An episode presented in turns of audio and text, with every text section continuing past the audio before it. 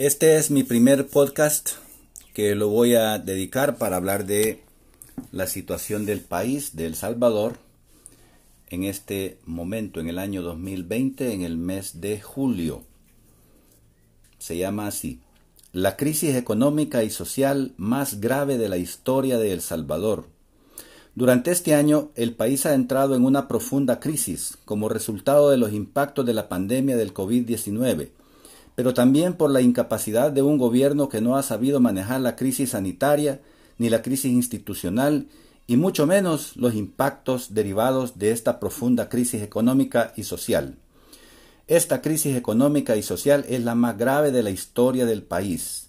Ni en el contexto de la guerra civil del país o de la crisis financiera mundial del 2008-2009 habíamos entrado a esta grave dimensión del deterioro económico y social que ahora enfrentamos. Recientemente el Banco Central de Reserva presentó la perspectiva de la economía de El Salvador para este año. Establece que el Producto Interno Bruto de la economía caerá entre el 6.5 a un 8.5%.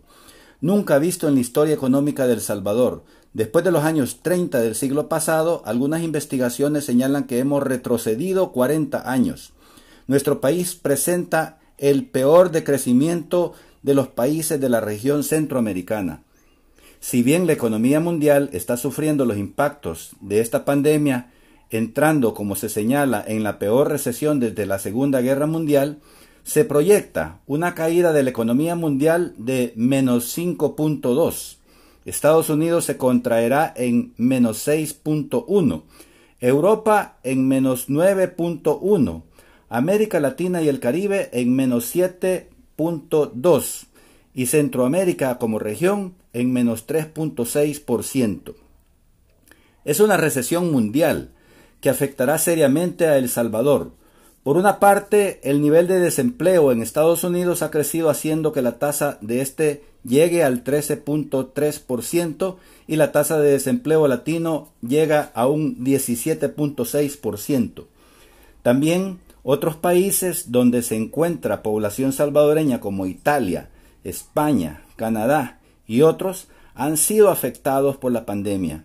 Esto es importante ya que tenemos un, una tercera parte de la población salvadoreña en Estados Unidos y otros países del mundo, como resultado de los resultados de los procesos migratorios, pero estos envían remesas en una cantidad importante para el país más de 5.600 millones de dólares el año 2019, que le permiten estabilizar la economía y asimismo las remesas constituyen casi el 20% del Producto Interno Bruto. Y es una fuente de ingresos y de demanda para más de un 20% de familias receptoras de estas remesas en el país. La situación de las remesas es grave, ya que éstas han disminuido en menos 11.6%, en mayo de este año respecto al mismo mes del año pasado. En su momento más crítico de estos meses, las remesas cayeron en abril en más de un 40%. Se espera en general que esta caiga en más de un 20% este año, lo cual tendrá serias implicaciones económicas y sociales. El comercio exterior se ha deteriorado, las exportaciones cayeron en mayo del 2020 en un 23.6%, duplicando a las del 2019 cuando se redujo en menos 12%. Y las importaciones disminuyeron a mayo del 2020 en un menos 18% y en el 2009 fue de 10%. Los mercados de nuestros principales socios comerciales se han debilitado por la crisis sanitaria. Son el caso de los Estados Unidos, Centroamérica, Europa, México, entre otros, pero también el cierre apresurado de la actividad económica y productiva del país ha limitado nuestras exportaciones y debilitado gravemente a los mayores sectores exportadores como es la industria. Es ciertamente una crisis de demanda y de oferta.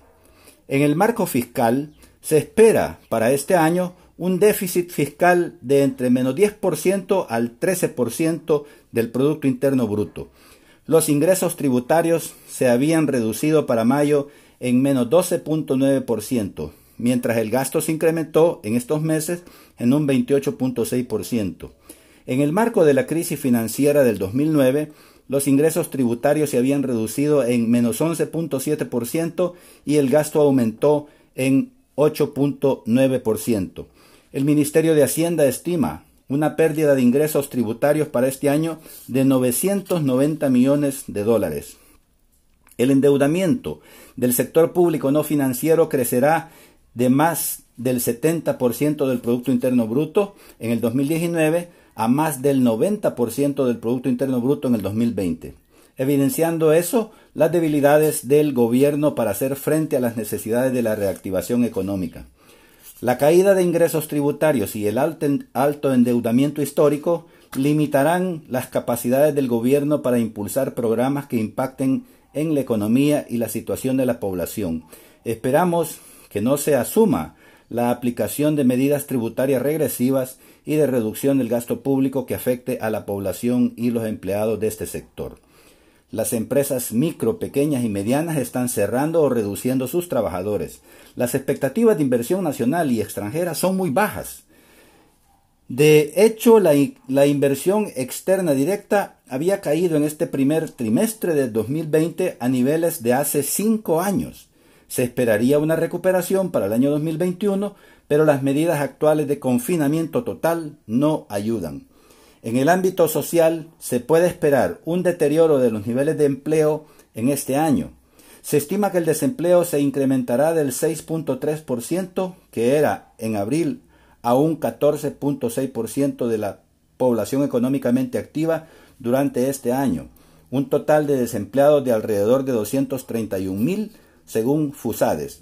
Recientemente bajo datos de cotizantes, bajó el dato de cotizantes del Seguro Social que se ha establecido eh, en una pérdida de 61.670 empleos entre enero y abril. De igual forma, las estadísticas de cotizantes de las AFPs muestran que más de 64.000 cotizantes menos. Estos datos son mayores a los 40.000 empleos perdidos en la crisis financiera mundial del 2009. Pero hay proyecciones mucho más graves, como los señalados por la Cámara de Comercio e Industria de El Salvador, que estimaba la pérdida de más de 250.000 empleos por el cierre de las actividades económicas.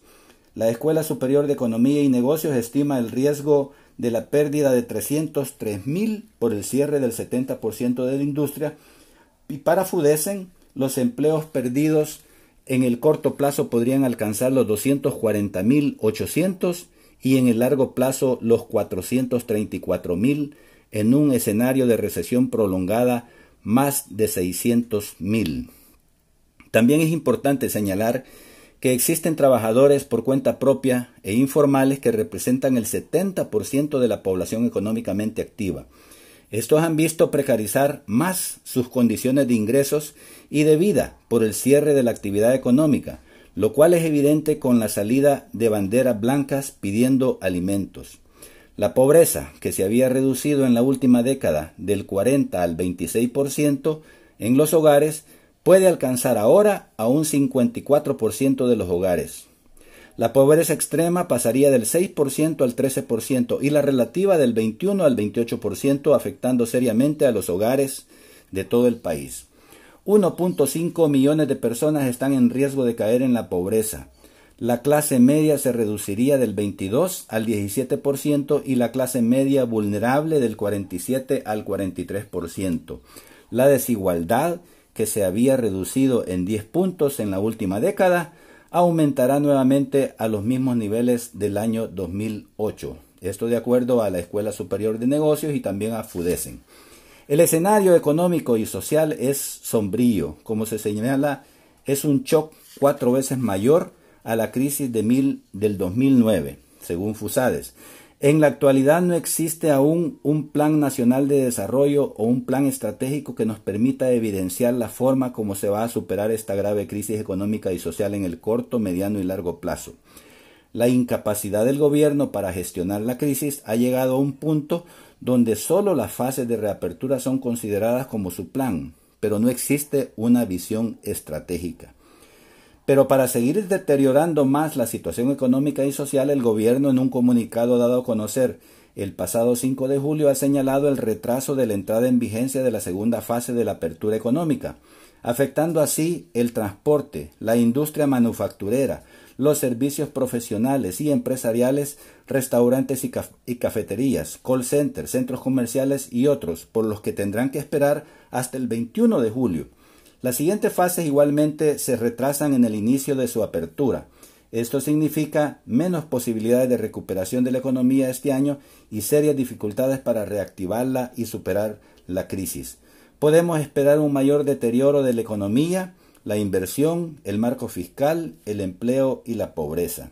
Este gobierno no ha gestionado adecuadamente la crisis sanitaria y los graves impactos de la economía y la sociedad.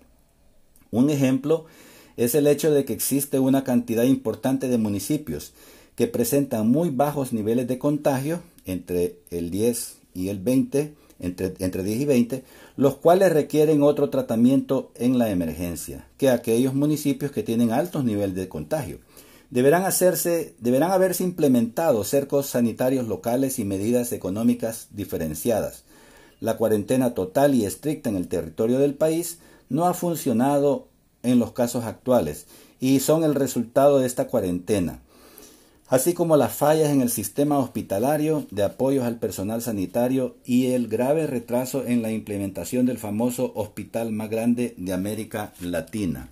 Todo esto afectará a la economía y las condiciones de vida de la población que ya actualmente se encuentran en una situación precaria es necesario cambiar seriamente la concepción de confinamiento permanente del gobierno si queremos enfrentar la crisis sanitaria, institucional y económico-social con resultados positivos para el país y la población.